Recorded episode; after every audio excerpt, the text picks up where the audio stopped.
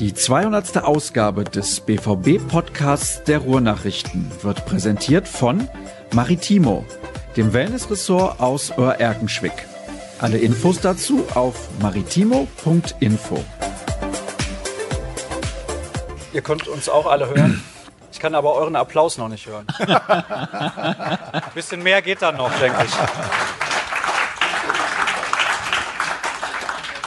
Bin ein bisschen enttäuscht, da ist ein Platz frei. Was ist da los? Da wollte keiner sitzen? Nee? Ja, komisch. Wir sind aber fast vollzählig, würde ich behaupten. Es waren noch nie so viele Gäste da bei unserem Talk hier, bei unserem Podcast in der Lounge. Freut mich sehr. Erstmal schön, dass ihr alle da seid. Ist die 200. Ausgabe des BVB-Podcasts der Ruhrnachrichten. Wir machen das jetzt seit 2016 im Sommer und heute haben wir prominente Gäste, zum Beispiel Ex-Borusse Michael Rummenigge. Guten Abend.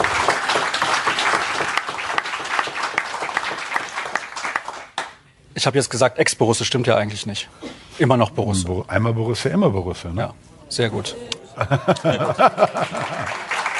Außerdem habe ich, außerdem habe ich als Junge schon bei Borussia Lippstadt gespielt. Und dann musste ich zu dem anderen komischen Verein da im Süddeutschland. Und dann Gezwungen bin ich, worden Dann bin ich gezwungen worden von meinem Bruder. Und jetzt bin ich aber hier seit 32 Jahren, bin ich jetzt nicht Ex-Borusse, Ex-Spieler, aber immer noch Borussia. Mit kurzem Ausflug nochmal nach Ich Japan. muss immer lachen, ein kleiner Ausflug nach Japan, da muss ich immer Geld verdienen. Aber Musst du selber habe lachen. hier fast umsonst gespielt. Ne? Aber nichtsdestotrotz, nichtsdestotrotz wohne ich jetzt 32 Jahre hier und wir fühlen uns sehr wohl. Und es ist ja auch nicht weit von Lippstadt. Darum alte Ostwestfale. Bleibt hängen. Das passt also sehr gut. Marco, sind die Zeiten bei dir auch so hart wie damals bei Michael? Immer noch. Ja? Marco sagen. Hagemann, Ja, ja. Fußballkommentator. Hallo und herzlich willkommen. Guten Abend. Schleppst du dich dann auch so durch mit so kleinen Aufträgen wie Michael damals in Japan oder machst du das? Naja, ich bin ja auch aus Westfalen gebürtig. Mhm. Wir müssen halt zusehen, wo wir, wo wir unterkommen. Ich bin immer noch in München, wohnhaft. Das heißt, ja, das Leben ist immer noch Aber nicht schwer. gezwungen von Kalle Rummenigge zum Glück. nicht, nicht gezwungen, Gott sei Dank, nicht von Kalle Rummenigge gezwungen. Nee, schon freiwillig, aber ich box mich durch als Sympathisant, Fan von Borussia Dortmund, äh, halte ich die schwarz-gelben Fahnen, privat natürlich da oben und da unten im Süden aufrecht, ja. Und apropos gezwungen, wir sind auch gezwungen, leider jemanden aus der Redaktion dabei zu haben. Das ist heute Tobias Jören. Hallo. Ja, hallo. Möchtest du auch ein bisschen was von deinem Leben erzählen? Du hast ja den härtesten Job von den dreien hier. Du musst für die Ruhrnachrichten Ich arbeiten. bin der einzige Nicht-Ostwestfale, ich bin Münsteraner. Insofern sind mir natürlich zwei Ostwestfalen hier ganz, ganz herzlich willkommen. Aber wir haben gerade schon vor der Sendung ein bisschen gesprochen. Ich bin von Michael Rummenigge zum Fußballspielen eingeladen worden. Das ist natürlich irgendwie... Als Wasserträger aber haben wir Ja, kann sein. Und nach dem Kicken dann vielleicht auch nur noch als Wasserträger, auch in Zukunft. Aber es ist natürlich erstmal eine tolle Einladung. Ich freue mich, dass ihr alle hier seid. Ja, ich freue mich auch, dass ihr hier seid und wir sprechen natürlich heute sehr ausführlich über das, was bei Borussia Dortmund so los ist. Marco, du hast das Spiel letzten Freitag kommentiert. Erzähl mal so ein bisschen, wie das aus deiner Perspektive so war. War schön. Das freut mich sehr. Auch eine Meinung zum Spiel? Also Ich habe den Tipp abgegeben. ähm, Ich war Freitagmorgens, ich trainiere immer bei Automate immer noch, nicht weil ich äh, ein Wehwehchen habe, sondern weil man da auch Fitness machen kann. Und da waren die Kölner morgens ähm, und machten so Auslaufen. Also gibt es das immer noch? So, so Anschwitzen machten die. Und da war die Bärbel Huber von unserem alten Lothar Huber, die Frau ist ja dort und dann sage ich, die kriegen fünf Stück heute. Ja, nein, die sind nicht so schlecht, die haben viermal gewonnen, die kriegen heute fünf Stück. Und so war es auch. Ja, also Weil die können auch nicht viel. quasi hellseherische Fähigkeiten. So. Wie hast du das Spiel dann gesehen? Kannst gerne ein bisschen ausführlicher antworten als ich. Das kommt dem Moderator auch immer entgegen. Es war sehr schön. Ja. Sag ich das? Nein. Also, ähm, es war natürlich schon, äh, hint- hinten raus war es natürlich klar und deutlich. Ähm, es gab so, so zwei, drei Phasen im Spiel. Also der SFC Köln hat jetzt kein miserables und desolates Auswärtsspiel in Dortmund hier gezeigt. Ähm, die hatten wirklich so zwei, drei Phasen, da waren sie echt gut mit dabei, haben nur ähm, leider ähm, zu wenige Chancen sich erspielt. Ich finde, dass das Spiel oder das Spielergebnis viel, viel klarer war, als vielleicht auch der Spielverlauf ist dann letztendlich dann äh, war. Ähm, klar, wenn du natürlich mit, mit Erling Haaland dann noch einen reinbringst, der dann nochmal zwei Tore macht hinten raus. Ähm, ich würde mal sagen, vielleicht ein Tor zu hoch. Ähm, aber ich gratuliere dir natürlich, Michael, dass du, den, dass du einfach so ein Wahrsager-Typ bist, dass du mit deinen fünf recht behalten hast. Ähm, am Ende des Tages war es ein verdienter, hochverdienter Sieg und ähm, ob das jetzt so der Schritt in die richtige Richtung war, wie Sebastian Kehl ja gesagt hat, äh, wir haben einen Schritt nach vorne gemacht. Warten wir mal den Samstag ab, wenn es gegen Union geht. Also wenn einer kritisch ist in der Redaktion, dann ist das Tobias Jören. Der kann jetzt gerne die Leistung vom Freitag nochmal komplett niederreden. Ja, da gibt's ja nichts niederzureden. Also ich finde, Marco hat's perfekt zusammengefasst. Es war äh, ein souveräner Sieg, der war auch bis auf diese kurze Phase nach dem 3-1, da gab es noch die Kopfballchance von Hector, glaube ich, war der auch völlig ungefährdet. Ich sehe es genauso, der war dann vielleicht am Ende ein bisschen zu hoch. Aber es war auch gerade im Vergleich zum Augsburg-Spiel auf jeden Fall ein Schritt in die richtige Richtung. Es war aber auch nicht mehr. Ich hatte aber auch nicht den Eindruck, jetzt auch im Nachklapp dann im, im Gespräch mit dem einen oder anderen Protagonisten, dass es jetzt irgendwen gibt bei Borussia Dortmund, der das als irgendwie, also Benchmark ist ja so ein neues Wort, das dann immer gerne genannt wird. Das ist es nicht. Maßstab. Ja, da weiß schon Deutsch, jeder, da weiß schon jeder, dass es noch eine Steigerung braucht. Gegen Union jetzt gilt es nachzulegen und wenn man dann noch weiter nach vorne gucken will, spätestens Leverkusen ist dann, glaube ich, wirklich ein Auswärtsspiel, wo man dann auch weiß, wohin die Reise in der Rückrunde noch gehen kann. Jetzt gab es ja zehn Tore in zwei Spielen in Augsburg, war sicherlich nicht alles in Ordnung, aber müssen wir jetzt wieder auf die Euphoriebremse drücken, damit nicht alle total euphorisch sind und sagen, ah, deutsche Meisterschaft muss jetzt wieder her, nur weil man halt mal zehn Tore in zwei Spielen gemacht hat gegen Gegner, die im unteren Tabellendrittel stehen? Ich finde, die Spielkonstellation, die kommt uns schon ganz gut entgegen. Jetzt haben wir gegen zwei relativ schwache Mannschaften gespielt, wobei die erste Halbzeit in Augsburg aus meiner Sicht ja auch von uns sehr schwach war. Aber sie haben sich wieder gefangen. Er hat dann im richtigen Moment endlich mal dann auch den Haaland gebracht. Ich hätte ihn auch gegen Köln von Anfang an gebracht, muss ich ganz ehrlich sagen. Wenn nicht im eigenen Stadion 90 Minuten, warum dann? Jetzt wird er ihn langsam bringen, gehe ich von aus, auch gegen Berlin. Und normalerweise müssen wir als Borussia Dortmund immer nur an das 3-1, das wir hatten in der, in der Hinrunde in Berlin. Die Tugenden waren alle weg. Und Berlin mit einfachen Mitteln, mit Rennen, Laufen, Grätschen, Spucken, haben sie 3-1 gegen uns gewonnen. Und das muss man den Spielern einfach nur in den Kopf reinrufen und dann gewinnen wir auch am Samstag gegen Union Berlin, da bin ich mir sicher. Und dann haben wir eine sehr gute Ausgangskonstellation, weil ich glaube, dass Leipzig, Leipzig, die da oben stehen, mit der Situation nicht so ganz zurechtkommen, für die das Neuland ist. Die haben eine gute Mannschaft, keine Frage, aber die sind das nicht so gewohnt wie Bayern und Borussia Dortmund, dass man da oben dauerhaft gute Leistung bringen kann. Und ich bin da sehr zuversichtlich, dass wir dieses Jahr da oben vielleicht geht noch was. Und da bin ich ganz sicher. Na, so viele Punkte Rückstand sind es ja nicht. Also kann man Nee, vier, ja vier. relativ schnell aufholen. Ne? Vier, vier Punkte auf Leipzig, das ist nicht so viel. Da müssen wir jetzt aber anfangen, auch solche Mannschaften wie Union zu schlagen. Und da gehört nicht dazu nur, dass Haaland Tore schießt, sondern dass wir hinten auch mal keinen reinkriegen. Na, na, wie gegen Augsburg oder auch das, das Tor, was wir gegen Köln gekriegt haben. Ja gut, das kann auch mal passieren, da stand es dann 3-1, aber grundsätzlich war das ein gutes Spiel. Aber jetzt müssen wir anfangen, diese Spiele zu gewinnen. Und das ist eine gute, die Spielpaarungskonstellation spielt Borussia gut in die Karten, ehrlich. Ich glaube, wir haben das ja auch letzte Woche, wir haben mal telefoniert. Ich habe dann auch zu, zu ihm gesagt, es geht nicht immer darum, den schönsten Fußball zu spielen, dass wir ein Riesenpotenzial haben. Jetzt sage ich auch schon wir, um Gottes Willen, ich ja noch da sein. Aber wir sind ja, wir sind ja unter uns hier.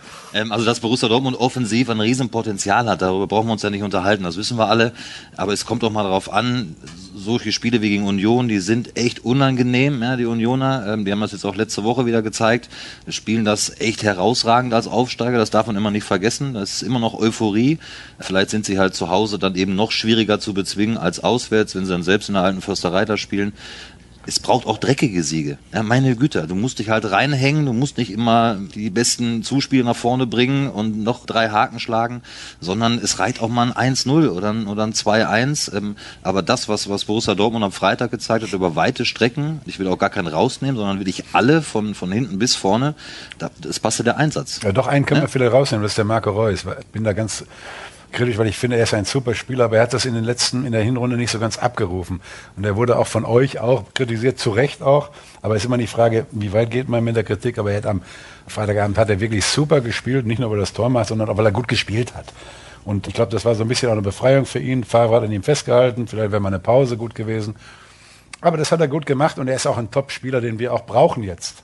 In der Verfassung, wie wir das gehabt haben, als wir letztes Jahr Zweiter geworden sind, hat er ein überragendes Jahr gespielt. Aber ich sag noch einen, also Manuel Akanji hat mich Freitag zum Beispiel auch überzeugt. Der war- der war- der war ganz okay. Hat, ne? Der war also ganz ich fand okay. ihn wirklich gut. Aber darum geht's ja jetzt, weißt du, dass du, dass du genau. Er scheint mir nicht so begeistert von Manuel Akanji. Merkst du das? Ja, ich war, ich war auch nicht begeistert die vergangenen äh, Wochen und Monate äh, von Manuel Akanji. Für ihn natürlich auch eine neue Situation. Vergangene Saison noch Abwehrchef, dann kommt Mats Hummels zurück äh, nach Dortmund, dann ist er natürlich Abwehrchef.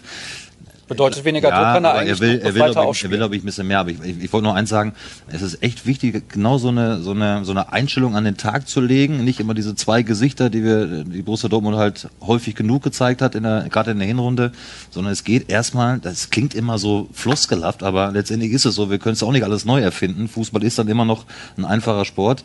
Es geht echt um die Einstellung. Und dazu gehört einfach, dass du genau so auftrittst, auch zweikampfstark bist, dass du nachgehst, nachrennst. So Guerrero war überragend, fand ich, am, am Freitag, was der für Meter gemacht hat, auch nach Ballverlusten. Das brauchst du erstmal. Und dann brauchst du nicht fünf Tore schießen. Es reicht dann echt auch mal ein knapper Erfolg. Hauptsache, du machst die, die Dinge dann auch richtig rund, dass du oben weiterhin dran bleibst. Und wäre schön, dann ganz oben zu stehen am Saisonende.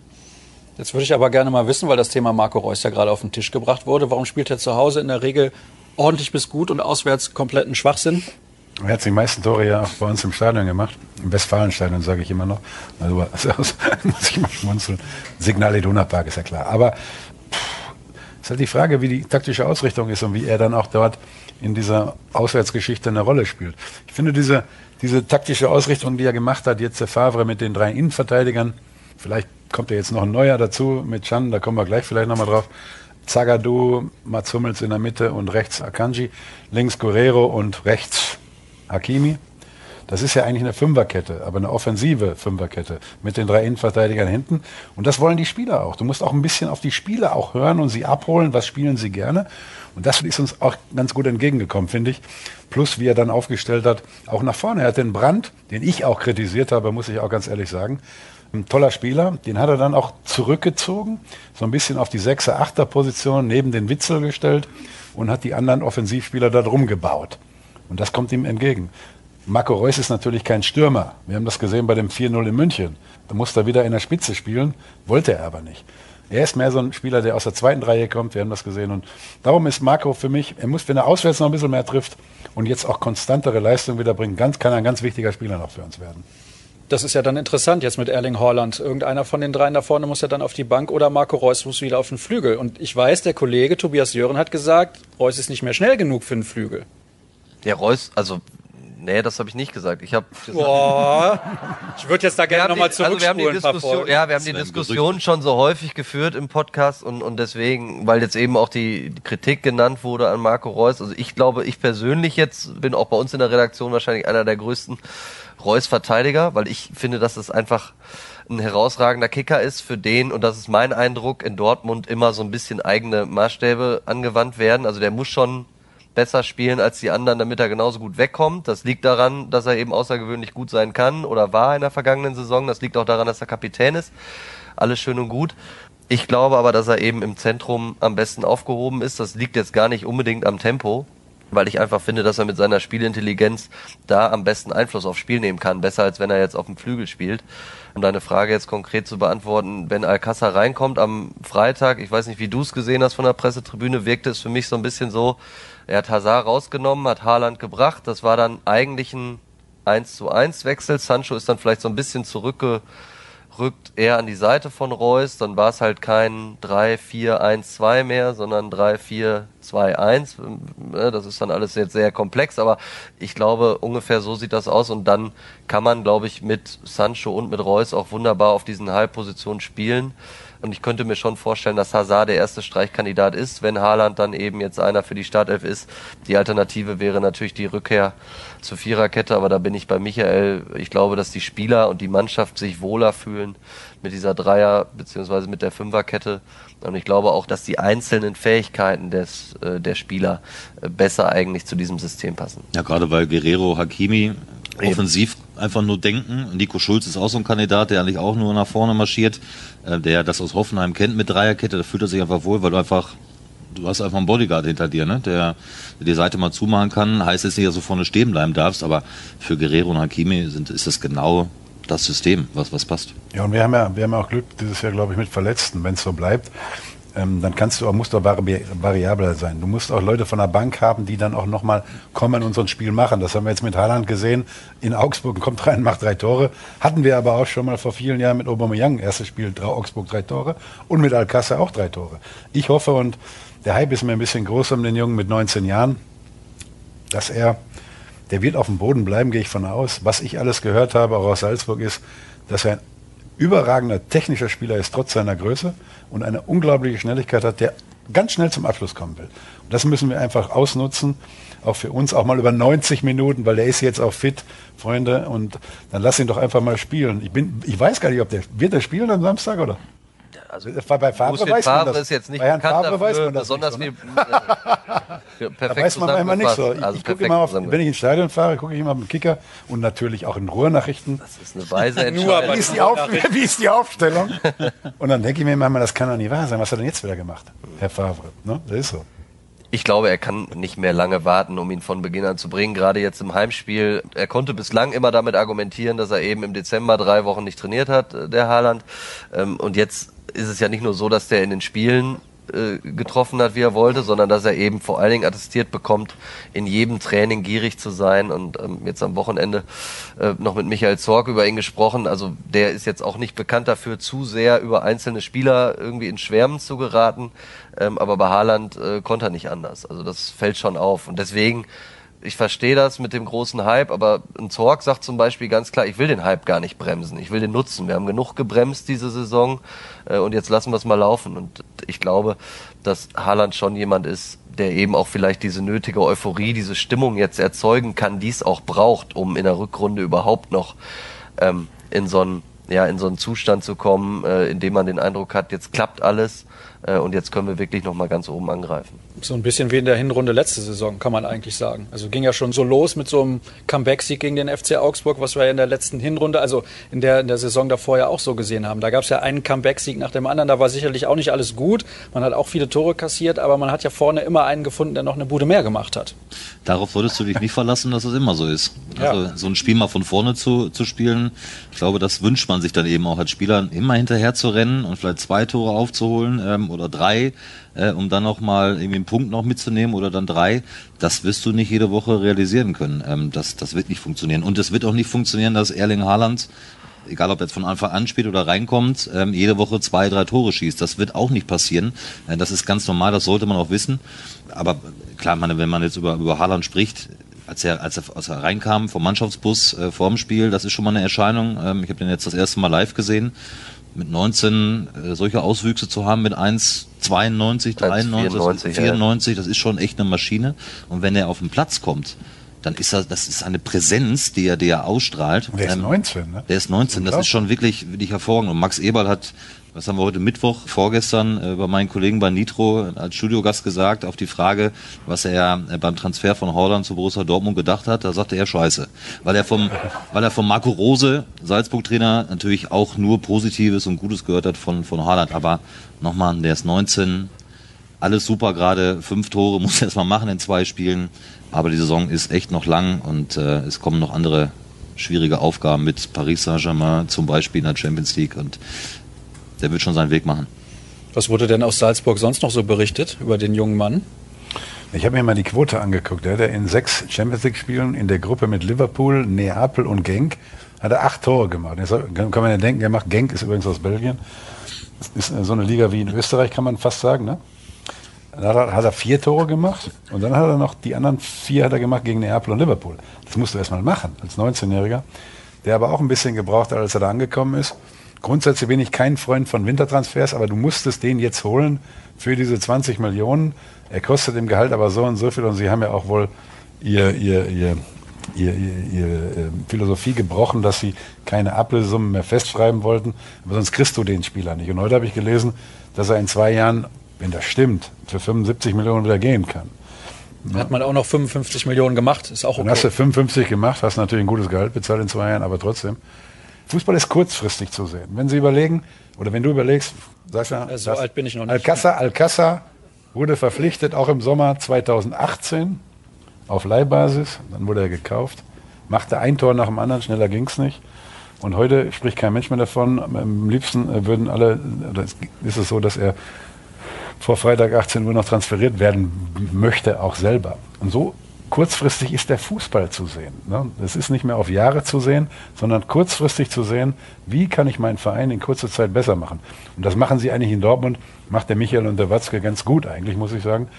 Mit den Möglichkeiten, die sie haben gegen diese europäischen Superclubs, wie Manchester, Liverpool, Real Madrid und Barcelona. Der hätte auch dahin gehen können. Aber für ihn ist diese Zwischenstation, nennen wir sie mal, vielleicht bleibt er auch, wissen wir nicht, ist sie ein, ein wunderbarer Weg für den Jungen, auf ein noch höheres Niveau zu kommen. Die Bundesliga ist natürlich anders zu sehen als die österreichische Liga, aber er wird in der Champions League und das finde ich auch gut.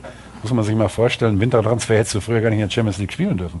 Da haben sie auch ein bisschen umgedacht bei der UEFA, dass er jetzt uns hier helfen kann und ich glaube, dass der uns noch in der viel Freude machen wird. Wir sind vielleicht Außenseiter gegen Paris, aber nur auf dem Papier. Da sprechen wir gleich noch drüber, über dieses Duell auch mit dem Ex-Trainer, mit Thomas Tuchel. Das hat ja sehr, sehr viel Brisanz und PSG ist nicht irgendeine Mannschaft. Die haben auch sehr, sehr viele gute Spieler und auch große Ambitionen. Aber ich würde gerne noch mal kurz auf Paco Alcázar zu sprechen kommen, weil Michael das gerade gesagt hat. Vor einem Jahr haben wir alle gesagt, was für ein super Spieler, wann wird der endlich fest verpflichtet und so weiter und so fort. Und jetzt stehen wir da und der will schon wieder weg. Ist ja auch irgendwie kurios. Mich halt eben das Richtige gesagt, wie kurzfristig und schnelllebig ähm, der Fußball geworden ist, das ist schon atemberaubend. Er fing ja auch diese Saison sehr ordentlich an, Paco Alcázar, das darf man nicht vergessen. Dann hat er ein paar Verletzungen auch noch gehabt. Ich habe mich so die letzten Tage auch in der Vorbereitung auf äh, vergangenen Freitag immer gefragt, naja, klar hat man jetzt an Erling Haalands, aber gut, ich, kenne natürlich jetzt nicht die Stimmungsverhältnisse zwischen Alcázar und Favre. Also ich höre das einmal auch nur und lese das auch immer, was da so dann geschrieben und gesagt wird. Ich bin da nie dabei, deswegen kann ich das nicht wirklich komplett genauso einschätzen. Vielleicht will er wieder zurück nach Spanien. Äh, er will auch zur Europameisterschaft, das ist ihm ja auch wichtig. Aber so einen zweiten Stürmer noch so in der Hinterhand zu haben, der wirklich auch Stürmer ist, ich würde vielleicht sogar, ich würde überlegen, ihn wirklich zu überreden zu bleiben, äh, wenn er denn möchte. Ähm, das, das muss er natürlich selbst entscheiden, weil es kann immer mal was sein, dass du umstellen musst, dass Haaland nicht funktioniert, äh, dass du einen anderen dass Gegner verletzt hast, also dass er verletzt ist. Also dann hast du, dann hast du im Grunde genommen äh, noch wir haben Mario der- auch noch. Wir haben Mario auch noch. ja, genau. Aber das ist ja auch kein wirklicher Kein- kein Stürmer, der, der Stürmer. sich da super wohlfühlt. Und Alcázar hat ja, hat es ja nun mal bewiesen, dass er auch so einen Torinstinkt hat und dass er auch ein Killer sein kann äh, vor dem Tor. Er braucht auch nicht viele Chancen. Das war so meine Überlegung. Ob das natürlich dann so zustande kommt, das, das wage ich jetzt mal zu bezweifeln bei all dem, was man so gehört hat. So wurde es ja auch ganz ursprünglich mal in Aussicht gestellt Ja. beziehungsweise analysiert, dass eben der zweite Neuner im Kader gefehlt hat, dass es ein Fehler gewesen sei. Absolut. Hat ja auch im Watzke selber gesagt. Und dass man den Fehler dann mehr oder weniger jetzt im Winter korrigieren wollte. Ne? Ja, aber es wirkt ja so, als hätte Alcázar auch keine Lust mehr. Muss man ja auch klipp und klar sagen. Also hast du dann lieber keinen zweiten Stürmer im Kader, anstatt einen, der nur Ärger macht. Klar, also das ist ja genau, was ich sage. Ne? Also ich kenne jetzt nicht so seine, seine Stimmung, die er jeden Tag hat, Paco Alcázar, wie er nach Hause geht oder wer nicht nach Hause geht. Das, was man halt so hört, ja, dass er, dass er zurück nach Spanien will. Er will halt auch Spielpraxis haben. Ne? Das ist die Europameisterschaft winkt und er will mit Spanien äh, bei, an der EM teilnehmen und das ist ihm natürlich auch sehr, sehr wichtig. Und er sieht natürlich vielleicht möglicherweise gerade nicht so wirklich seinen Platz. Ähm, ich glaube, der stellt sich auch häufiger vor, von Anfang an zu spielen. Er hat ja eine unglaubliche Quote auch als Einwechselspieler, gerade in seiner, seiner ersten Saison hier.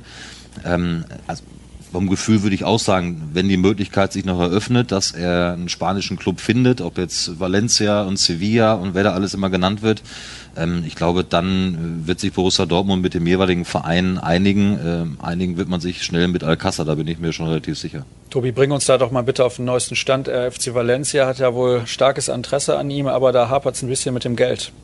Es ist tatsächlich natürlich so, dass wir da auch irgendwo dann an Grenzen stoßen in Spanien. Man verfolgt natürlich, was da passiert. Dann gibt's diese Dominostein-Rechnung, dass Rodrigo von Valencia zu Barcelona geht, dafür dann bei Valencia das nötige Geld frei wird, um Paco Alcázar zu verpflichten. Ich glaube, zwischen Valencia und Alcázar gäbe es überhaupt kein Problem, sich zu einigen. Ich glaube, das hat sogar schon stattgefunden. Fakt ist aber auch, dass Borussia Dortmund ihn jetzt nicht verschenken wird, irgendwie aufgrund unprofessionellen Verhaltens oder Heimweh oder sonst was. Ich finde, Fußballgeschäft ist leider Gottes äh, häufig sehr herzlos und sehr kalt, aber in dem Fall kann jetzt auch trotzdem Heimweh äh, kein, keine Begründung oder keine Rechtfertigung sein für unprofessionelles Verhalten. Also das setzt sich schon voraus. Ähm, ich bin da auch zwiegespalten. Ich sehe es eigentlich so, dass man Alcázar irgendwie in der Rückrunde noch gut gebrauchen könnte. Das ist allerdings dann immer unter der Voraussetzung, dass da ein Spieler ist, der schon eben bereit ist, sich zumindest das halbe Jahr auch wirklich nochmal in den Dienst der Sache zu stellen. Und das sieht man nicht so richtig gegeben. Also es gibt da so ein bisschen, um da einmal auszuholen, zwei Gesichter bei Paco Alcázar. Das eine ist so, dass, wenn er spielen darf, wenn er trainieren darf, dann sieht das eigentlich äh, ganz ordentlich aus. Jetzt zuletzt waren die Trainingsleistungen schlechter, aber dann gibt's eben auch den Paco Alcázar abseits des Platzes und das wirkt schon sehr isoliert. Alles, was man so vernimmt, ist, dass da tatsächlich viel Sand im Getriebe ist. Bisschen wie früher Ciro Immobile, der trifft jetzt auch wie am Schnürchen seit zwei, drei Jahren in Italien, aber vorher hier in Dortmund überhaupt nicht. Ich würde aber gerne noch mal wissen, wie ist das? Selber Erfahrungen gemacht mit Stinkstiefeln in der Mannschaft, die vielleicht dann auch dafür gesorgt haben, dass die Ziele verfehlt wurden, weil die Stimmung plötzlich so schlecht war? Gibt's auch. Du bist ja immer unzufrieden, wenn du nicht spielst. Das ist natürlich die Entscheidung des Trainers. Ist aber die Frage auch, wie erklärt Favre dem Alcázar, letzte Woche in Augsburg war er nicht im Kader, wie erklärt er ihm das? Das hängt natürlich auch davon ab, wie ist die Trainingsleistung, wie bewegt er sich auch innerhalb der Mannschaft, ist natürlich auch ein Problem, Spanisch, Deutsch, habe ich gehört. Das sind alles so Dinge, die eine große Rolle spielen. Aber Sie haben doch, so, da gibt es doch so einen Beauftragten auch, oder? Der sich nur um die ausländischen Spieler kümmert, Integrationsminister. Integrationsbeauftragter. Integrationsbeauftragter. Ja, ja. Gibt es doch dort auch. Aber es ist so, ich habe gehört, Alcázar ist natürlich ein stolzer Spanier, der Stammverein ist Valencia, hat dann in Barcelona gespielt, ist nicht zurechtgekommen. Ist auch ein bisschen schwierig, gegen Suarez und Messi vorbeizukommen. Noch schwerer als das, was hier jetzt passiert. Ich würde ihn auch nicht abgeben, weil stellt euch vor, der Haaland verletzt sich oder Reus oder ein, oder ein anderer verletzt sich noch, dann brauchst du den Jungen wieder. Und er ist dann immer, hat immer gute Laune gehabt, was man ja gesehen hat, wenn er gespielt hat. Man muss auch Spieler mal abholen. Jeder Spieler ist anders. Den einen musst du in den Hintern drehen, den anderen musst du streicheln, den musst du umarmen. Du musst dich um die Spieler kümmern, auch als Trainer. Und da weiß ich nicht so, sagt es jetzt hier mal so mit dem Herrn Favre, ob das alles immer so der Fall ist. Das weiß ich nicht. Da, da, muss man auch ein bisschen Empathie mitbringen. Empathie heißt für mich, ich verstehe den zum Beispiel gar nicht, wenn er eine Pressekonferenz gibt. Oder versteht denn einer von Ihnen hier? Ja, wie soll der Spieler denn erst verstehen? Also, dass man nur so nebenbei, das sind alles so Parameter. Ich glaube, man kann Spieler noch viel besser machen. Ich will nicht von früher sprechen, aber ich hatte gute Trainer mit, mit, mit Udo Lattek und mit, mit Ottmar Hitzfeld. Die haben das gemacht.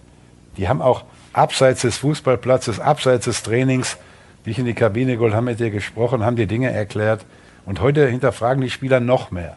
Und gerade wenn du aus dem Ausland kommst, musst du dir halt mal einen Dolmetscher dazu nehmen, mit so einem Jungen mal sprechen. Wo sind die Probleme? Wo ist das? Denn wir reden ja hier Transfers. Heute kostet ja jeder Osterhase 30 Millionen Euro. Ne? Und das, das ist, ist, ist ja so. Und das sind ja Dinge, die da eine Rolle spielen. Und das ist, da ist viel Geld im Spiel. Aber es geht aber auch noch um die menschliche Komponente. Und wenn der Spieler sich wohlfühlt, war bei mir auch überall so, das ist bei den Spielern so, dann spielst du eigentlich auch guten Fußball. Weil alle, die da bei Borussia Dortmund sind, die können alle kicken auf absolutem Top-Niveau. Guck dir Brun Larsen an, auch ein guter Junge, aufsteigend, hat der Favre dann entdeckt, spielen lassen, jetzt steht er auch zum Verkauf. Wir haben natürlich einen großen Kader, also das ist, Spieler kommen und gehen, du willst deine Mannschaft immer verbessern. Aber es gehört auch ein bisschen Empathie dazu. Das ist trotz des kalten Bundesliga-Geschäftes, Tobias, was du gesagt ja, hast, es geht um viel Geld, muss man auch ein bisschen die Menschlichkeit sehen.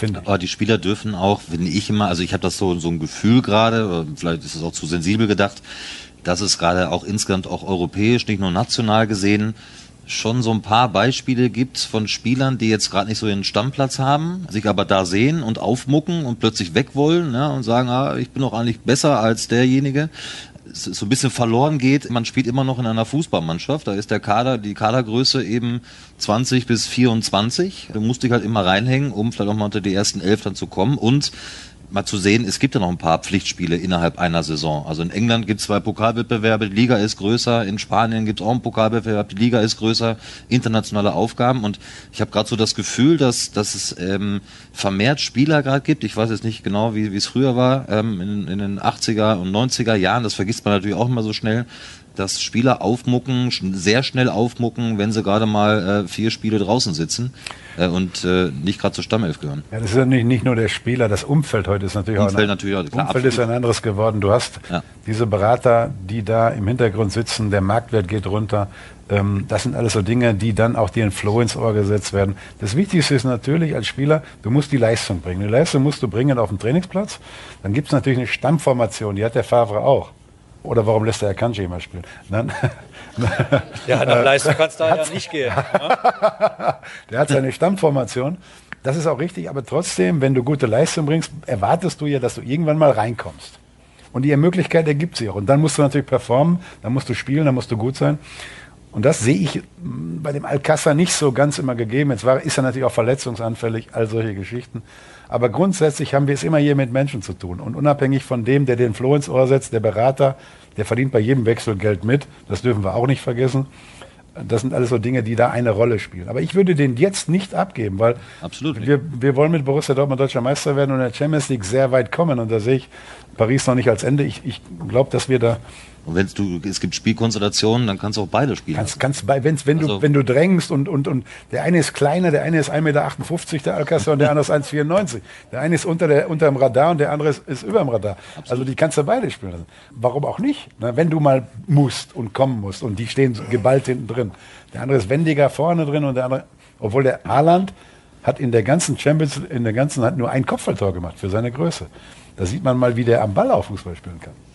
Ja, also das wurde ja zuletzt überhaupt nicht irgendwie diskutiert, dass die beiden zusammenspielen können. Kann man auch mal Aber exklusiv jetzt hier. Kann man auch mal. Warum, warum nicht? Warum nicht? Ich muss immer schmunzeln. Wir, wir haben doch jetzt fast die ganze Rück Hinrunde ohne Stürmer gespielt.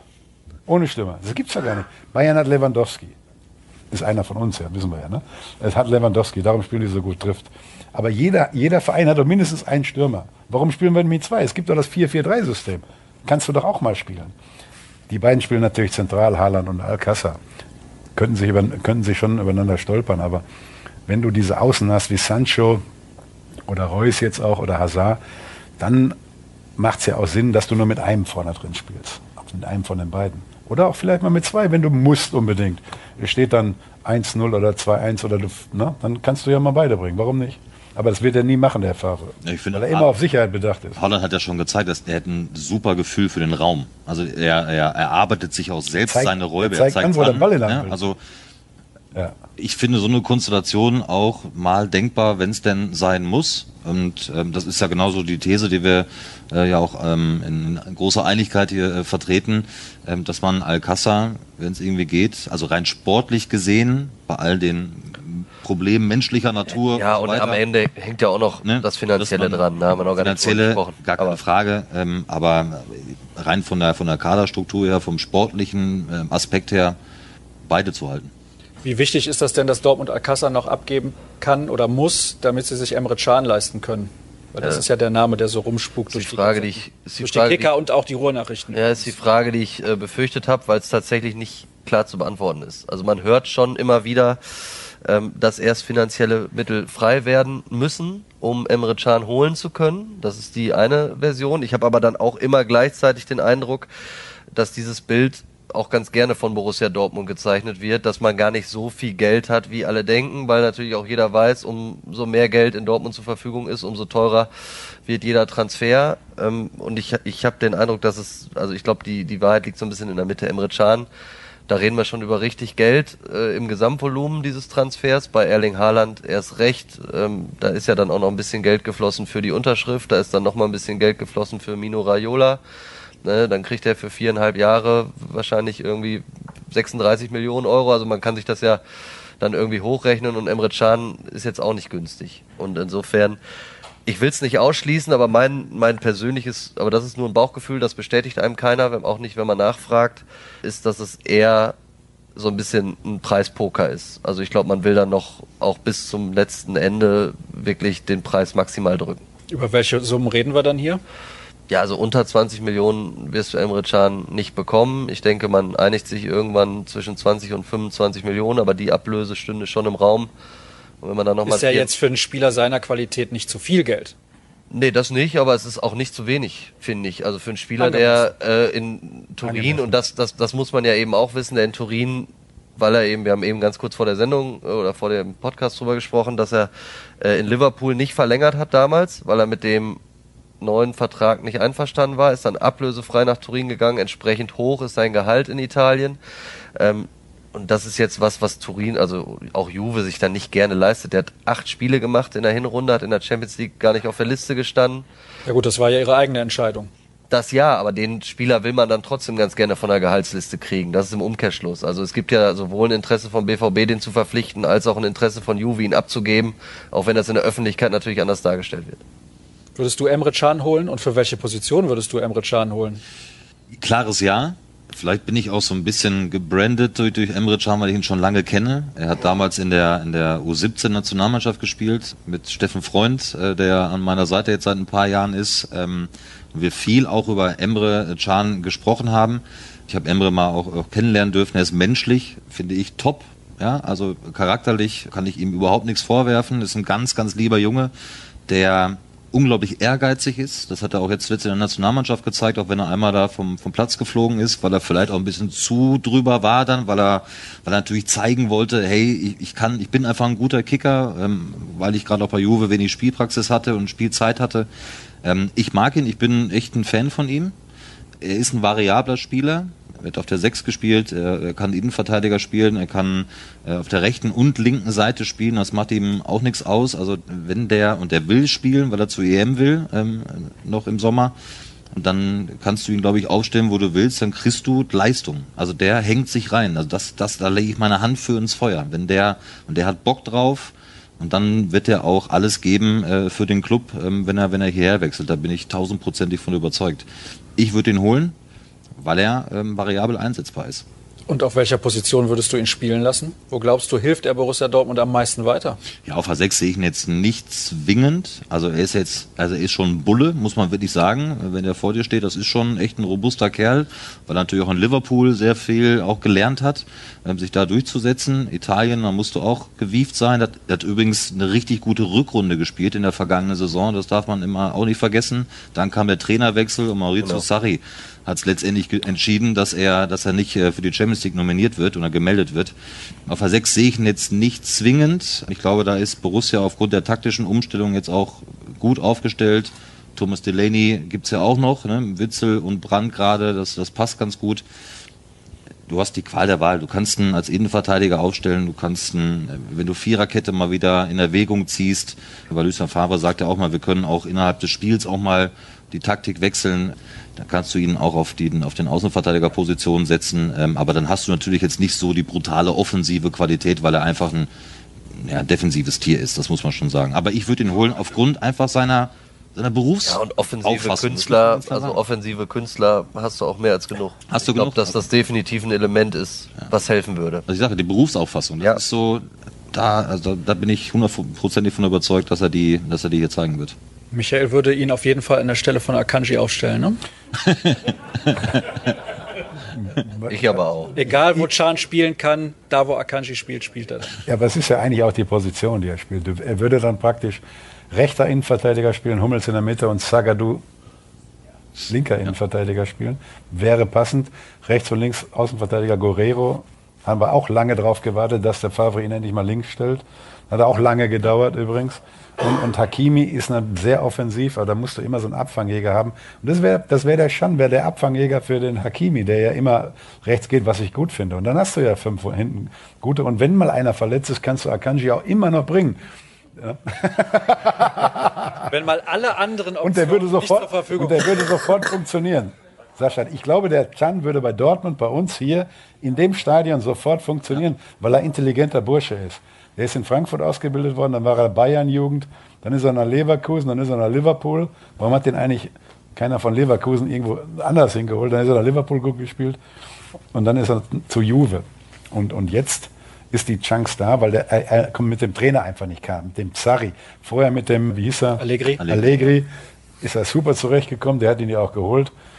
Und da hat er tatsächlich in der letzten Rückrunde sehr gut und sehr ja, viel gespielt. Ja, also ja. deswegen für ihn richtig blöd gelaufen mit dem Trainer. Das ist auch ein guter Spieler. Nationalmannschaft hat er auch gut gespielt. Die rote Karte hat er gekriegt.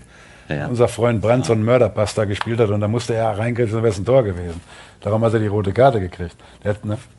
War ja so. Ne? ich war, war, kurz da in meinem Stadion dabei. Ja. Du warst dabei, war genau. dabei ja, aber ähm, und du hast ja immer die Möglichkeit, auch wenn irgendwas mal passieren sollte, du kannst ihn vorziehen, wenn wenn Not am Mann ist im, im und, defensiven Mittelfeld. Und der ist ja 26, ne? Er ist 26, ja. das ist ein Top-Alter. So viel Erfahrung schon ja. gesammelt. Du hast gerade die Vereine aufgezählt, hat ja ein paar Bundesligaspiele gemacht, ein paar ähm, Premier League-Spiele, internationale Spiele.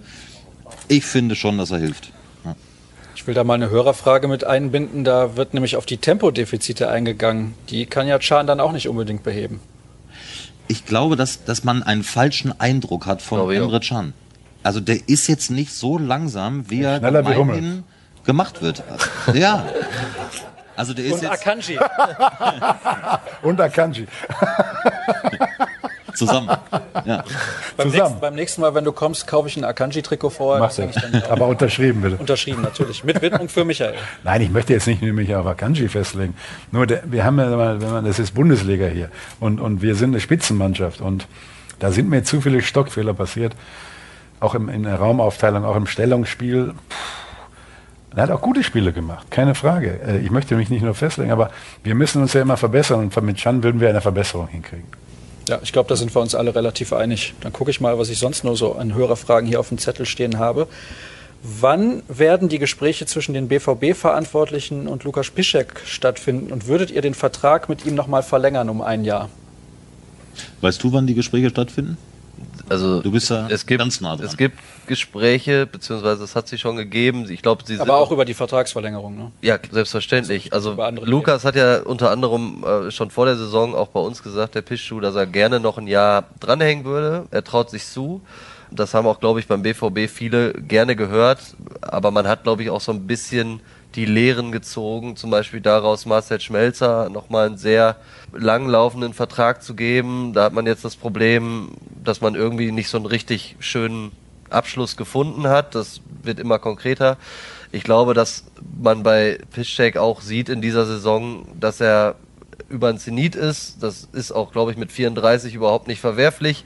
Aber er stößt an Grenzen. Wenn ich jetzt an Augsburg denke, da gibt's natürlich mittlerweile Tempodefizite.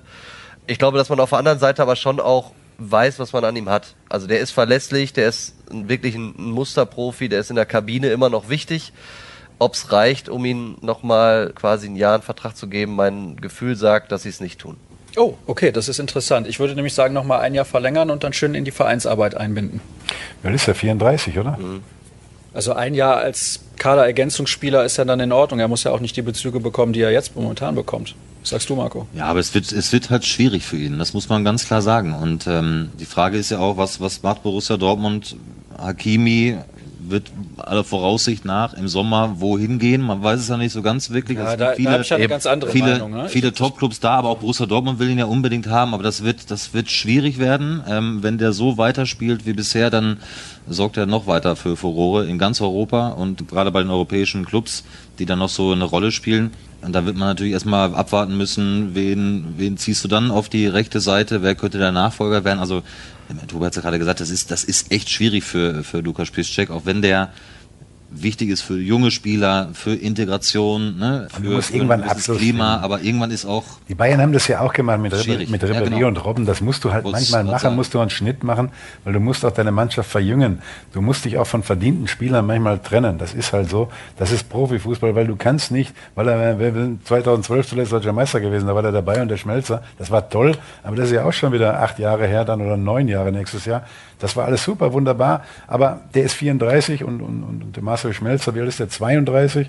Der wird vielleicht im Sommer dann auch gehen. Im letzten Sommer haben sie ihm gesagt, er kann nicht gehen, obwohl er einen Verein hatte. Aber das hätte ich auch nicht Ja, gemacht, damit lag- du ihn als Backup hast. Er lag an Guerrero, ne? also das ist genau das gleiche. Guerrero was und Schulz. gra- Genau, aber da war man davon ausgegangen, Guerrero verlässt den Verein für eine hohe Ablöse. Dann hat man Schmelle Ja. gesagt, du bist der erste Backup für einen Linksverteidiger, wir holen den Schulz, aber ne, du bist der erste Mann dahinter. Dann ist Guerrero nicht gegangen, hat dann im September verlängert, da war das Transferfenster zu und so weiter. Ich glaube auch, ne? also auch bei Piszczek, es besteht kein Grund zur Eile, der wechselt ja jetzt nirgendwo anders mehr hin. Insofern, dem kann man auch im Mai noch sagen, du, jetzt haben wir irgendwie das Problem, dass Hakimi geht und so richtig wissen wir jetzt auch noch nicht, was wir hinten rechts machen. Und dann kann man immer noch reagieren und ihm ein Jahr Vertrag geben. Ich glaube, die Zeit spricht da ganz klar für den BVB. Aber Marco, guck mal, du kommentierst ja auch international. Da wirst du ja auch ein bisschen was mitbekommen haben. Mein Tipp ist nach wie vor, Jaden Sancho geht zu Real Madrid und Dortmund kriegt ein bisschen Ablöse und Hakimi. ja, wenn du das sagst. Das scheint ja Weißt auch du mal, nicht zu mit was wir immer so Also, konfrontiert werden im Podcast. Wie gesagt, Das du finde ich immer- ja da häufig Das finde ich, find ich mal so herrlich. Gerade so Anfang der Saison und jetzt auch gerade so in der, in der Winterpause und dann in der Vorbereitung auf die Rückrunde. Und wenn ich dann ähm, England äh, mal kommentiere oder dann auch jetzt Fußball-Bundesliga oder Champions League und man bereitet sich auf so die Clubs vor, was Namen geschrieben werden. Super. Bei sämtlichen Vereinen, das ist Wahnsinn. Ja, Also super. Bei uns- jeder Name wird durchs Dorf gejagt. Wer an wem Interesse hat, dann gibt's auch einen 17-Jährigen aus der Academy und einen 16-Jährigen von da und einen 22-Jährigen von da und noch nie gehört die Namen. Das erste. Sancho hast du aber schon mal gehört. Ja. Vorher, vorher auch schon, ja. Jaden Sancho, das ist genau das, was, was Michael auch eingangs gesagt hat. Ähnlich vielleicht auch, wie dann es bei Haaland passieren kann. Der spielt eine, wieder eine überragende Saison, ist ja gerade so ein bisschen im Schatten irgendwie von Erling Haaland, weil er fünf Tore geschossen hat. Aber Jaden Sancho steht bei elf Saisontoren und elf Vorlagen in der Liga. Nicht so verkehrt, würde ich sagen. Solide. Äh, Für einen 20-Jährigen. Das ist vernünftig. Das ist eine glatte ist seine, drei, würde ich sagen. erste Ähm, Bei Tobi eine 4 Stammspieler. plus, da muss man ja mal ein bisschen aufpassen. Genau. Der hat einen unfassbaren Marktwert und der wird sich's, wenn es vonnöten ist, auch aussuchen können. Und Borussia Dortmund wird eine Stange Geld für ihn aufrufen dürfen. Aber findest du denn Real Madrid für ihn generell so abwegig? Weil die wollen immer Stars haben, die sie nach außen auch gut verkaufen können. ja, ich glaube, ich glaube, dass, dass ihn reizt vielleicht schon eher England, also die Premier League, weil er da groß geworden ist, ja. Im Blickfeld von Gareth Southgate, Nationalmannschaft, seine Sprache, sein Umfeld. Also ich könnte mir eher Premier League, also Manchester Clubs zum Beispiel oder Liverpool, die, die seien sehr äh, nah dran und sehr interessiert, äh, was ich so aus Liverpool höre. Ah, ist ja gut, dass du doch Deswegen, was gehört hast. Dann. ja. bauen wir gerne hier ein. Die Frage ist halt, auch Liverpool weiß, also Liverpool wirtschaftet auch vernünftig ähm, inzwischen. Virgil van Dijk, das ist auch vernünftig gewirtschaftet mit, mit 80 Millionen. Man sieht, was er, was er drauf hat. Die werden sich das ganz gut überlegen. Aber ich tendiere dann eher mit Wechsel von Jaden Sancho auf die Insel als nach Spanien. Und Hakimi, das ist echt, also ich gefühlt mir völlig offen, wo der hingeht. Wie lange hat der Sancho noch Vertrag? Vertrag 24? hat er, glaube ich, nee, ich glaube. Vertrag hat er bis 22. 22? Konnten, glaube ich, 19 verlängern bis 22. Mhm. Aber jetzt nicht auswendig drauf, aber also es gibt keine Ausstiegsklausel, es wird dreistellig. Äh, Ich glaube auch, dass es, und Usman Dembele war jetzt schon nicht ganz günstig, es wird auch ein neuer, Der ist besser, der Sancho. ja, ist der auch. Dembele. Also glaub bin ich der voll Sancho- dabei. Also man der sieht Sancho ist dann, besserer. ja, Sancho ist Wahnsinn. Also man sitzt ja auch manchmal auf der Pressetribüne und denkt sich, äh, so richtig ist das nix, aber du hast die Zahlen gerade angesprochen. Das ist wirklich so ein Spieler, irgendwann hat er seine Aktion und sei es dann eine Vorlage, sei es ein Tor. Unterschiedsspieler ist wahrscheinlich eins der viel zu oft benutzten Wörter, aber bei ihm stimmt's wenigstens mal. Ne? Und der ist, der ist, also der kann ja wirklich immer aus dem Stand einen frisch machen. Und das ist jetzt in der Bundesliga oder in der Champions League nicht so einfach. Und der ist schon, der ist schon richtig gut und der wird richtig viel Geld bringen. Aber da siehst du mal, wie das bei uns ist. Da kommen noch nicht mal die Hörer drauf auf die Ideen, die bringt dann der Moderator noch mit. Völlig zu Recht, ja. Jetzt muss der Moderator übrigens Werbung einbauen, zum ersten Mal. Werbung? Ja, muss Werbung? Werbung ein. Für? Brink- es für wird Brinkhoffsbier weiß oder was? Nein, nein. Aber danke. Gibt kein Problem. es ja eigentlich nichts zu trinken oder was? Ist schon leer wieder.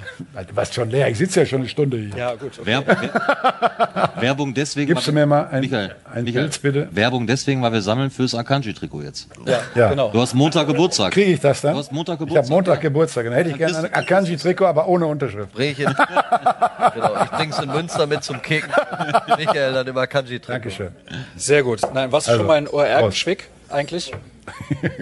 Aber hast du schon mal gehört, Nicht, Ort, ne? selbstverständlich, ja. Ja, ich ja, versuche das nämlich jetzt einigermaßen ich clever und ne? elegant zu lösen, denn das Maritime Wellness Ressort in diesem Ort unterstützt Danke. heute den Podcast. Ja, ich war auch relativ erstaunt. Das bedeutet aber jetzt, weil ich das so extrem betone, kriege ich bestimmt eine Jahreskarte und kann da umsonst dann immer Wellness machen. Da müssen wir hin. Der nächste Podcast kommt aus der Wellness-Oase. Ja, Den sehe ich schon. das wäre aber nicht schlecht. In Oer-Erkenschwick. Weißt du, wer da Mit euch allen zusammen kostenfrei. Weißt du, wer, da, selbstverständlich, weißt, du, wer aus Oer-Erkenschwick kommt? Ingo Anderbrügge, glaube ich. Oh, okay. Dann wechseln wir jetzt schnell das Thema. ja, er sieht sich ja Kann immer noch sein? auch Ja, als ne? Ex-Borussia, aber für mich Ja. ist er eigentlich ein glaube, Dauer, ne? das muss ich so sagen. Gut, vielleicht haben wir da noch mal ein paar Hörerfragen, die ich mit einbauen kann. Hm, schauen wir mal. Jetzt nur noch vier Punkte bis zur Spitze. Seht ihr Bayern oder Leipzig als Hauptkonkurrent? Da hat Michael ja eben schon was zu gesagt. Wie siehst du das eigentlich? Traust du es Leipzig zu? Ich habe von Saisonbeginn an eigentlich gesagt, dass die sehr, sehr stark sind. Aber jetzt sind sie natürlich in dieser Position, wo sie auch langsam merken, sie können vielleicht deutscher Meister werden. Das verändert dann schon ein bisschen was. Das ist ein großes Problem. Also die fehlenden Erfahrungswerte, dann auf Strecke ganz oben zu bleiben. Man darf nicht vergessen, viele, die dort in Leipzig spielen, spielen jetzt noch nicht so lange Fußball-Bundesliga, haben übrigens auch noch nicht so viele internationale Spiele. Die kommen ja jetzt auch noch mit der Champions League. Also das Leipzig wird, das wird echt interessant zu beobachten sein, wie sie damit zurechtkommen. Also jetzt ist noch gut reden und jetzt kannst du sie nochmal anpacken, von wegen, wir sind vielleicht noch keine Spitzenmannschaft, was Julian Nagelsmann ja gemacht hat, jetzt auch wieder nach der Niederlage in Frankfurt. Ähm, aber diese fehlende Erfahrung wirklich mal spitze zu sein, das durchzuziehen, das könnte tatsächlich ähm, bei aller sportlicher Qualität, äh, die Leipzig zweifelsohne hat, könnte zum Stolperstein werden. Dann muss ja Deswegen Borussia sind die Dortmund Bayern- eigentlich deutscher Meister werden, weil keiner will, dass die Bayern schon wieder deutscher Meister werden. Wirklich. Das ist richtig. Das wäre auch Wirklich. die Niemand will das, Folge. oder? Niemand will das. Ich kenne einen, ich kenne einen, der das Ja? will. Ich kenne Hast du einen, Kontakte nach München? ich kenne einen, der das will. Und ähm, der will, die wollen das auch. Aber es ist ja langsam langweilig und darum müssen wir mal mit Borussia wieder was machen. Äh, Leipzig ist die jüngste Mannschaft in der Bundesliga übrigens und das könnte auch so ein Knackpunkt sein, die das nicht gewohnt sind, da oben dabei zu sein. Jetzt haben sie auch zum ersten Mal Theater. Der Rangnick hat noch nie was gesagt, aber als der Friseur jetzt eingeflogen ist, hat er jetzt was gesagt. Also das sind so Dinge, die eine Mannschaft stärker machen können oder eben Und der Trainer nicht zu vergessen, Julian Nagelsmann, ne, ist der auch erst 32 oder 33. auch das erste Mal Ja. in dem großen Glanz und Gloria, Genau. das erste Mal Champions League Achtelfinale und ähm, das äh, Der ist gut. Aber, aber der Paul, wenn ich das Spiel aber sehe, wie wir hier gegen Leipzig gespielt haben, die beste erste Halbzeit, die wir seit langem gespielt haben, und dann hauen wir uns zwei selber rein, gehen nur wieder in Führung und kriegen dann noch das 3-3. Also mehr Glück wie Nagelsmann in dem Spiel kannst du gar nicht haben. Das wäre für uns ein super Schritt gewesen. Na, und dann kam das super Spiel in Hoffenheim noch dazu. Also wir hätten schon, wir haben Punkte verschenkt dieses Jahr. Das ist der Wahnsinn. Aber jetzt kommen wir. ich bin sicher, Ja, ist ja, ist ja schön, wenn wenigstens einer hier noch dran Du musst optimistisch sein. Warum? Die Leute glauben doch alle dran. Ja. Oder? klar. Natürlich. Jetzt haben wir noch vier Punkte. Wir haben auch alle einen Schal oder ein Trikot an. Na, nicht alle, aber Ja, wir haben dran geglaubt. letztes Jahr haben wir noch mehr dran geglaubt. Aber die Frage ist natürlich, ob man die Konstanz halt wieder hinbekommt. Das ist halt das große Thema. In der Hinrunde gab es zwischendurch, wie Michael gesagt hat, erste Halbzeit gegen Leipzig war überragend. Aber dann plötzlich ein Gegentor und schon fallen sie wieder in sich zusammen. Und weißt du was, darüber haben wir auch letzte Woche gesprochen, so die zwei Gesichter, ich glaube, du hast mich gefragt, woran liegt denn das, wenn alles mal immer so erklärbar wäre.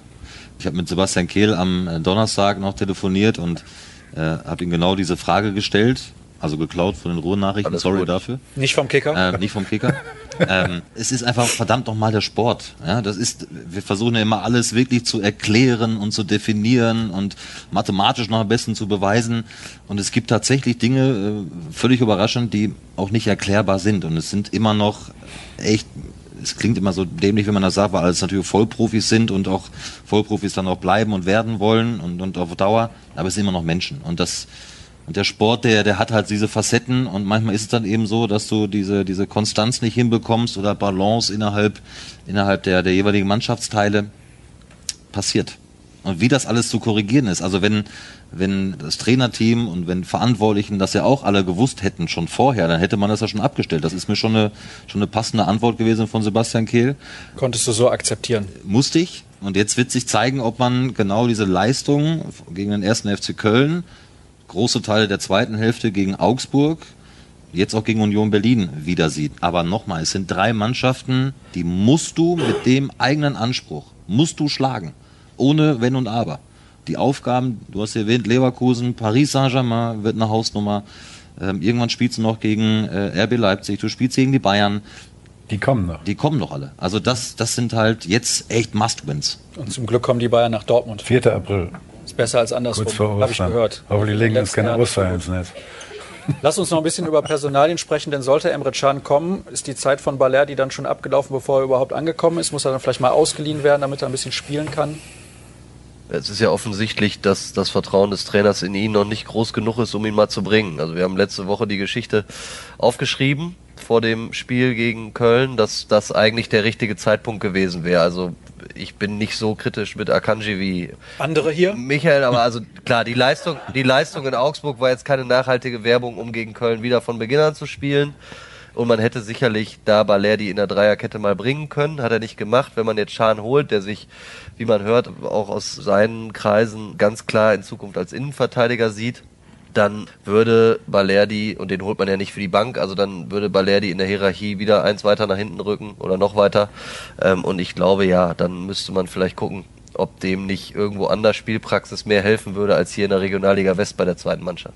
Aber es ist ja auch manchmal so, der Junge ist 19 Jahre alt, kommt aus Argentinien, ist letzten Winter verpflichtet worden, kannte kein Mensch, 15 Millionen Euro, aber es ist halt nun mal heute so.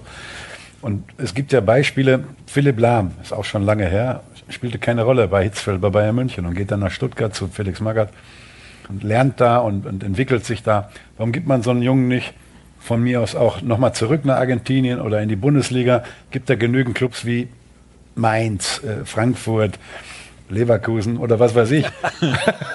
Na, die, die will man nicht stark machen. Aber dass der Junge Spielpraxis kriegt und du hast ihn von der Payroll runter, du übernimmst Gehalt, das sind alles so Dinge, worüber man nachdenken muss, damit man einen Spieler nicht sofort wieder abschreibt, weil er hat ihn gebracht in einem Spiel gegen Dukla Prag, wo Messer auf. Sparta, nee, Slavia. Slavia. Slavia. Slavia, Dukla, Sparta, egal, Dukla war es, ne? Nee, Nein, Slavia. Slavia. Slavia. Slavia Prag. Das war ja auch ein ganz eindeutiger Riesen 2-1, muss ich sagen. Das war die beste Leitung von Birki überhaupt. Und da bringt er den in der 70. Minute, der vorher noch gar keine Rolle gespielt hat. Was soll der Junge da machen? Der hat er noch souverän gemacht. Aber Birki hat das Spiel eigentlich gewonnen. Da frage ich mich manchmal, warum bringt er den in so einem Spiel den Jungen dann? Wo es Knopf auf Spitze Ich glaube, da war es jetzt tatsächlich dann der Konstellation geschuldet. Julian Weigel ist vom Platz geflogen. Es ging dann irgendwann darum, diesen 2 zu 1 Sieg irgendwie zu verteidigen. Er hatte tatsächlich. War nicht mehr viel auf der Bank. Nee, nee, also er konnte defensiv jetzt nicht mehr anders reagieren. Kanji hat schon gespielt. Und er hatte, Kanji hat er hatte, und, er, und er hatte ihn am Wochenende vorher auch schon gebracht. Da war es zwar sehr deutlich gegen Fortuna Düsseldorf, ich glaube bei 4-0 oder so hat er ihn reingeworfen, aber ähm, also er hatte ihn vorher Ich habe gehört, der Junge hat Potenzial. ich glaube das auch. Also ich bin da voll dabei. Ich glaube nur, dass es dann jetzt mehr Sinn macht in der Rückrunde theoretisch. Also sofern das jetzt alles noch schnell überhaupt klappen kann, ist ja dann auch eine Frage der Machbarkeit, ähm, ihn woanders spielen zu lassen, als jetzt noch ein halbes Jahr in der Regionalliga Westreserve. Also ich fände ja gut, wenn er nach Deutschland irgendwo ausgeliehen wird, damit er sich auch mehr akklimatisiert, damit er die Sprache vielleicht noch ein bisschen besser lernt. Weil man könnte sagen, ja, spanische zweite Liga oder wie du gerade gesagt hast, zurück nach Argentinien. Aber ich glaube, das wäre nicht so eine gute Idee. Nee, besser wäre in Deutschland irgendwo. Aber jetzt in der Kürze der Zeit, wir haben noch 48 Stunden, dann ist die, dann ist die Liga zu. Dann geht nichts mehr. Das wird ein bisschen schwierig sein, es sei denn, es liegen Angebote vor, das weiß ich nicht. Ich habe eine sehr interessante Hörerfrage, die ich auf jeden Fall noch mit reinnehmen will, zu Matthias Sammer. Da hat man ein bisschen so den Eindruck, dass er seine Rolle intensiver lebt, als das am Anfang der Fall war als externer Berater. Ist das so auch dein Eindruck? Der jubelt ja gerade mal auf der Ja, ich wollte Tribüne gerade sogar. sagen, das ist das erste Mal. Der jubelt, du, wirklich, hab ich gesehen. Äh, Gegen den Köln hat er 1. FC gejubelt. Köln, da ist er ich habe schon gedacht, der hebt da unten was auf. Nee, der hat gejubelt. Ja, der ist er, der, Der hat wirklich gejubelt. der ist er richtig aus dem Sattel gegangen. Also ich habe ihn noch nie so erlebt. Wobei man weiß ja nicht, ob man immer jedes Bild dann auch sieht äh, nach, nach BVB-Toren. Aber das muss ich ganz ehrlich sagen, da merkst du, dass es schon ein bisschen intensiver geworden ist bei Matthias. Das hat mich sehr überrascht, dass er so aus dem Sattel gegangen ist. Ich glaube, nach dem, war das, was war das, 2-0 oder so, glaube ich, oder 3 3-0, wo er, glaube ich, auch gespürt hat, okay, das, Das war jetzt ein ganz, ganz wichtiges Tor. Äh, nach dem langen Ball von, von Mats Hummels äh, vorne rein. Ich glaube, Reus Tor. Da, da, Ja, glaub ich, 2-0 muss da- das gewesen sein. 2-0, genau, da ist er richtig aus dem Sattel gegangen. Das kann schon sein, aber genau wissen tue ich es nicht. Ist aber gut, wenn er eine größere Rolle hat, wenn er mehr Einfluss hat. Weil wenn man sieht, was Matthias Sammer bei seinen Stationen überall geleistet hat, das ist Expertise pur. Nicht wie bei uns in der Runde, aber ähnlich. Ich glaube aber, ich glaube aber Ja, auch, also wenn du Matthias Sommer holst und ich weiß nicht, ob du ihn noch aus Eurosport-Zeiten Ja, ja, auch irgendwie gut. gut, Ich habe kennst. noch mit ihm gespielt. Sehr gut, ja. Eben, und ich habe ihn auch nur mal beim Fernsehen irgendwie erlebt. Also wenn du den holst, dann weißt du auch, dass da, äh, da gibt's ja keinen Halbgas oder Handbremse. Also wenn du Matthias Sammer mit irgendeiner Aufgabe äh, betraust und er sagt, ich mach die, dann macht er die, glaube ich, auch zu 100 Prozent. Insofern ist das, glaube ich, Also Steffen Freund hat mir sehr viele Geschichten erzählt ähm, über Matthias, ähm, schon auch als Spieler. Du kennst ihn ja dann auch. Das war ein absoluter Führungsspieler, der auch seine Kollegen rund gemacht hat, aber er hat immer geliefert. Also das hat mir Steffen immer erzählt. Also er ist dann wirklich einer gewesen, der echt ein großes, eine große Klappe gehabt hat, aber ähm, alle konnten halt nichts gegen ihn sagen, weil er selbst halt wirklich auf dem Platz ähm, seine Leistung gebracht hat, immer wieder und immer wieder. Und ich habe ihn als Experten kennenlernen dürfen bei Eurosport, das eine Jahr zusammen mit Jan Henkel. Auch da muss ich sagen, er hat geliefert. Also der ähm, Also die Vorbereitung, ich habe da einmal ein bisschen Wahnsinn. reingeschaut, Also ist das ja ist- Wahnsinn. Der hat ja alle Spiele von vorne bis hinten geguckt, damit er das Ja. auch erklären konnte. Jan Henkel hat heute ein Interview gegeben. Ähm, die haben sich kennengelernt vor, das war Confed Cup vor der WM 2.6 und da hat Premiere damals auch ein Spiel ähm, übertragen, Japan gegen, ich weiß nicht mehr aus dem Kopf. Und Matthias Sammer hat Jan Henkel angerufen und sagte, hast du noch eine DVD von Japan vom letzten Spiel und von, ich sage jetzt mal Honduras als Beispiel. Und dann äh, kannst du mir die bitte in den Briefkasten werfen. Und dann hatte die sich nachts angeguckt, damit er am nächsten Tag jeden Japaner kannte und jeden aus Honduras. Also daran sieht man, dass er das einfach komplett lebt. Der, der ist so positiv wahnsinnig und so wird er auch sein als, als externer Berater. Da bin ich felsenfest von überzeugt. Wenn er was macht, dann macht er es richtig. Kann das nochmal einen Schub geben, auch wenn er jetzt so öffentlich aus sich rausgeht? Also klingt vielleicht ein bisschen verrückt, aber vielleicht so ein Impuls, den die Mannschaft nochmal braucht. Ne, hören tut man ja von ihm ja nichts mehr in den Medien. Das ist vielleicht auch abgesprochen. Das Michael sagt viel, Michael Zorg, äh, Sebastian, Kehl, Aki Watzke nur bedingt. Das sind so die drei Sprachrohre, das ist auch okay, finde ich. Und da muss jetzt nicht auch noch ein externer Berater, er ist ja ein externer Berater. Aber man sieht, als das 3-0 gefallen ist, wie er auch mitgeht.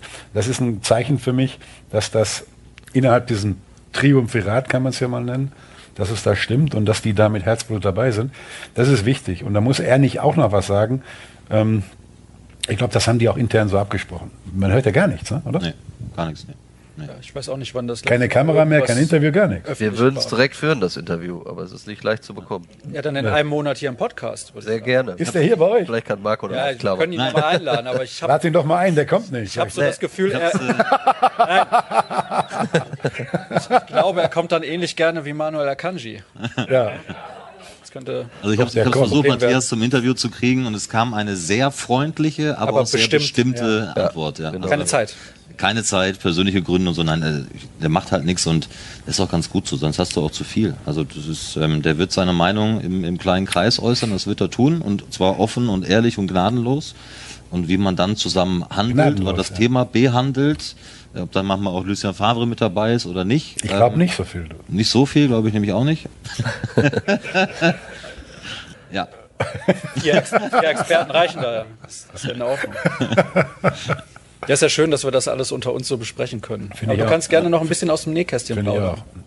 Ja, nee, dann wär, Doch, doch. Wäre der Lucien Favre ja auch mehr involviert, aber ich glaube, der weiß gar nicht so viel, was da passiert. Das ist, glaube ich zumindest, ne? dass diese Dinge, das große Ganze, dass das schon in den vernünftigen Gremien besprochen wird. Wichtig ist an Michael, Sebastian und dann Aki Watzke und Matthias natürlich aus dem Hintergrund, der dann auch seine Meinung, knallhart seine Meinung auch sagen wird. Aber die Aufstellung exklusiv, die macht Lucien Favre. Da Ja. bin ich sicher. Na gut, das kann ich so hinnehmen. Wir wollen zum Abschluss, denn wir sprechen jetzt schon eine Stunde, ging schnell vorbei, finde ich. Aber wollen wir noch Kannst du nicht natürlich. überziehen oder was? Oder darfst nicht überziehen? Doch, wir Ja, können wegen- hier wegen auch drei Therme. Stunden sitzen. Das ist jetzt Wegen nicht der das Therme in Problem. Erkenschwick kannst du nicht überziehen. Ja, eben. Nein, ich freue mich, dass du mich da noch unterstützt und das nochmal mit reingebracht hast, weil ich kriege jetzt noch zwei Jahres-Abo kostenlos. Sag den Namen nochmal. Maritimo Wellness Resort. So. Maritimo. Maritimo, ja, man Hier, weiß- die Dame spricht das richtig aus. Ja. Die war schon da, oder? Sehen Sie? Bitte. Das ist die Geschäftsführerin. Schönen guten Abend. Ja? Schönen guten Abend. Da sprechen wir über Leverkusen und Paris, weil das ja so, ne, also Union wird ja quasi weggefiedelt, da sind wir uns alle einig. Aber das Leverkusen wird dann schon der richtige Standort. Also Union wird auch schwer, weil die kommen hier hin, die spielen, glaube ich, zum zweiten Mal hier. Die haben ja irgendwann haben die Pokal mal gewonnen hier bei uns, kann das sein? Nee, und- im Elfmeterschießen Elfmeterschießen. verloren. Elfmeterschießen. ja. Haben wir klar im Elfmeterschießen gewonnen. so war das. Die haben schon mal hier gespielt, aber sind aufgestiegen, werden sich auch nicht kampflos ergeben, aber allein von der Qualität der Spieler, die man dann gegeneinander stellt, was man ja mal so gerne macht. Die Freunde mit den vier Buchstaben von dieser Zeitung machen das ja immer so gerne bei großen Spielen. Ruhr. Nachrichten. Ruhe. Ja, da gibt's ja noch eine, da gibt's noch eine, die ist ein bisschen größer wie ihr. Egal, ich nehme wir jetzt nicht im Mund, aber die stellen ja gegeneinander, wenn man das machen würde bei dem Spiel. Aber es spielt ja nicht nur die einzelne Qualität der Spieler eine Rolle, sondern das Gesamtkonstrukt und Laufen, Rennen, Grätschen, Beißen. Das haben wir ja gesehen bei dem 3-1 in, in Berlin. Und da kann man mit Leidenschaft kann man auch wirklich was versetzen und das haben die damals gezeigt. Danach gab es für die einen kleinen Einbruch, aber die stehen eigentlich ganz gut dafür, die Qualität, die sie haben. Und es wird trotzdem schwer, da zu gewinnen. Aber ich glaube natürlich, wir werden das Spiel gewinnen. Klar, weil wir dann müssen wir nach Leverkusen. Ne? Ja, erst Bremen im Erst Pokal, Okay, aber dann. Pokal haben wir auch noch. Genau, Dienstag, 4. Februar. Ja, das haben wir auch noch. Pokal, Leverkusen und dann kommt Da kommt Paris. Frankfurt und dann kommt Frankfurt Paris. Paris. Ja, es gibt noch ein bisschen Programm. Kommt, gibt noch ein bisschen Programm. Also ist alles nicht so einfach. Gehst du dann wieder zum Fitnessprogramm und die kriegen wieder fünf jetzt dann am Wochenende oder läuft das?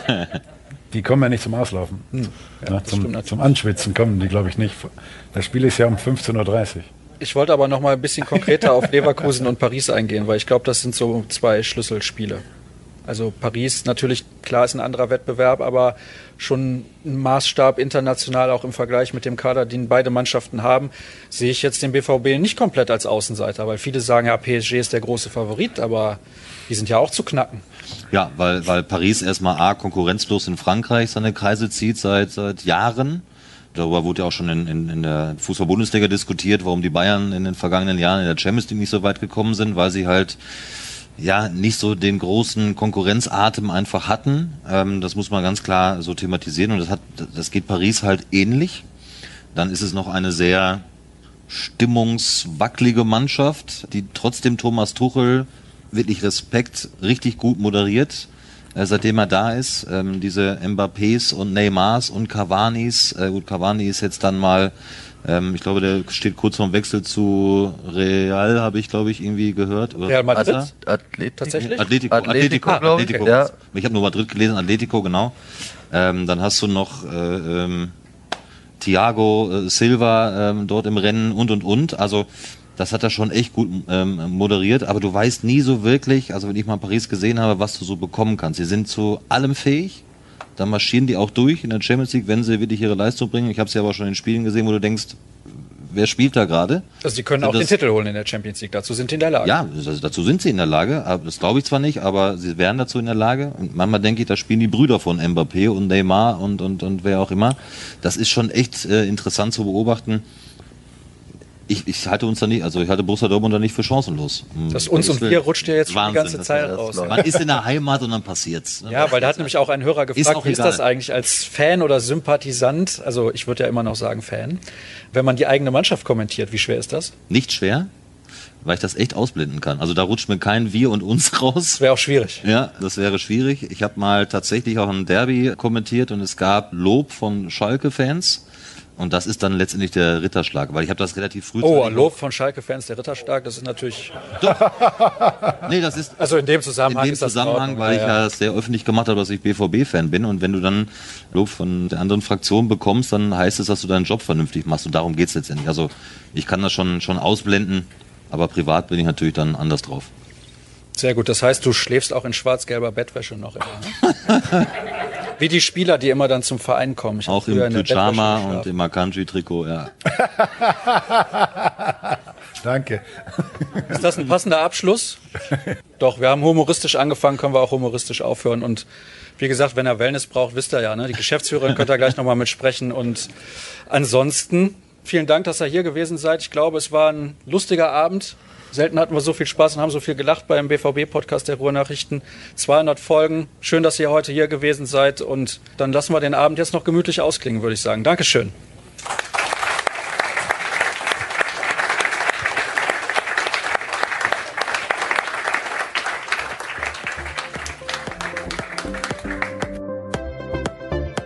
Die 200. Ausgabe des BVB-Podcasts der Ruhrnachrichten wurde präsentiert von Maritimo, dem Wellnessressort aus Oererkenschwick. Alle Infos dazu auf maritimo.info.